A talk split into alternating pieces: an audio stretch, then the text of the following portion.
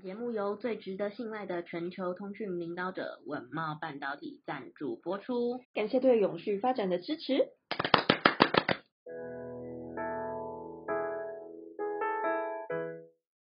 欢迎收听 ESG This Week，我们每天会为您带来重要有趣的 ESG 永续新闻，希望透过本节目提高大家对 ESG 议题的认识，引导大家关注永续发展，共建世界公民新未来。Hello，大家好，我是 ESG 世界公民数位治理基金会的 Angela。Hi，大家好，我是 ESG 永续思维学院的 Helly。学院致力协助你在 ESG 变革中成为机会领先者。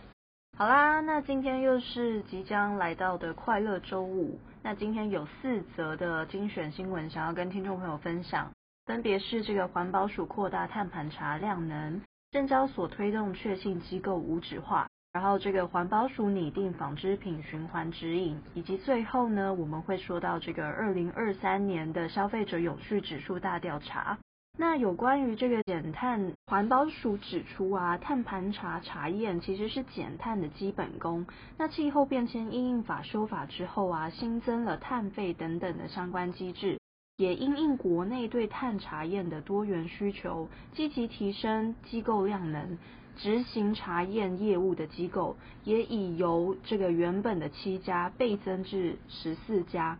那但是呢，企业仍然担忧这样子的查验量能是不是不足？因此啊，环保署在八月九号的时候就预告说，查验机构管理办法透过三方面的优化，扩大查验机构量能，同时维持查验的品质。嗯，首先是放宽查验机构的许可资格规定，扩大量能。原本的查验机构需为国际认可或是在国内有开设的分支机构。那新版管理办法删除这项规定，让更多专业机构可以投入这个查验的工作。查验人员的学经历纳入农牧经营，还有森林管理等等，可以引入多元人才。第二项的修法重点则是强化查验管理，以确保品质。第三则是精进查验项目，来加强许可的管理。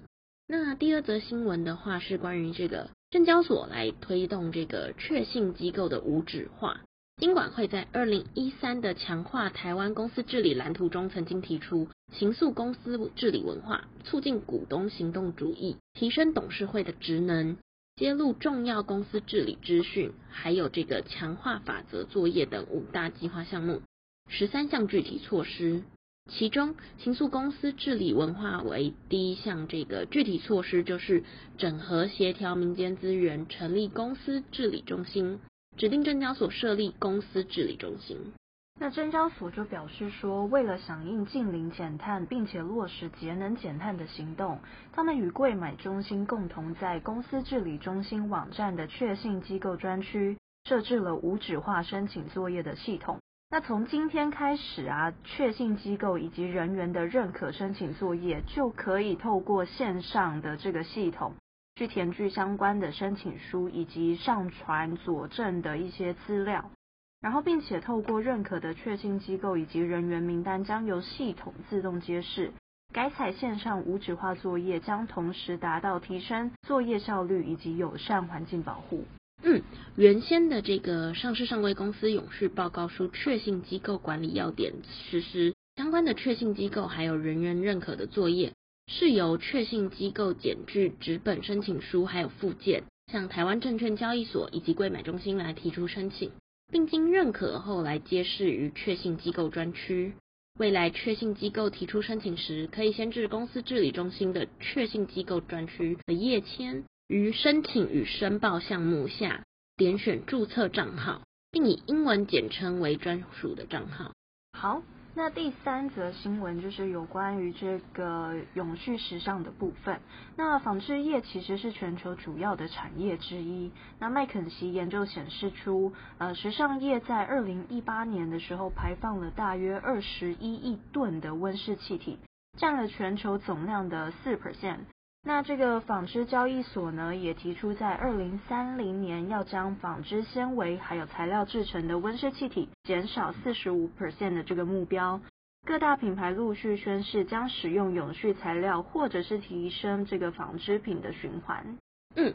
对此的话，环保署的这个回收机管会组长卢秀清他就指出，台湾的纺织纤维废弃物大约有七十一万吨，其中消费后产生的占比是三分之一，工业后产生的占比为三分之二。而这些废弃物大约有八十七 percent 会进入掩埋以及焚化，大约五 percent 会再次使用，那有八 percent 会被再利用重制。那环保署也预估啊，二零一四年到二零三零年纺织品人均消费量预估将成长一倍。台湾又以生产聚酯为大宗，因此需要推动该物质的资源循环，拟定品牌服饰业以及百货业纺织品的循环指引，或者是相关草案，鼓励永续时尚设计。那鼓励材质单一化以及使用再生料，鼓励回收再利用的循环商业模式，并培养消费者购买永续循环产品的观念以及习惯。目前草案推动有三大区块，首先是制定纺织循环指引，包含推动目标、行动措施，还有期程的订定；其次为业者自愿性的签署协议，并在协议中承诺目标；最后是成立这个品牌服饰永续联盟。将授予业者联盟标章，要求定期回报执行的成果。好，那最后一则新闻是这个关于消费者的一些调查事项。近年来，因为这个永续的议题一直都有受到高度重视，那不论是在消费市场或者是消费者的消费意愿上面，都开始有受到影响。那对此，正大商学院的信义书院，还有东方线上的消费者研究集团，就携手发布了二零二三年消费者永续指数调查发表。那环保系的商品售价大约贵十 percent，是消费者最能接受的一个范围。那调查指出啊，消费者对 ESG 的认识快速成长，尤其在年轻世代二十到二十九岁当中，对 ESG 的认知度高达了五十四点八 percent，而男性对 ESG 的认知度大约为五十二点七 percent，又较女性的这个四十一点八 percent 来得高一些。嗯，其中在这个消费者对于六大产业 ESG 的期许当中。消费者最关注的环境议题占据了四十五 percent，其次是社会责任占比是三十八 percent，而较不容易理解的公司治理则占了十七 percent。在这个消费者对于六大产业的 ESG 总体的评分当中，食品业的得分是最高的，再来是科技业，都远高于其他的产业。此外，消费者的行为呈现出一种双重力量。ESG 获奖企业较容易获得消费者的认同或者是购买意愿。那相反，如果一家公司曾经爆发过财务弊端啦，或者是一些负面新闻，消费者就容易倾向拒买这家公司的商品。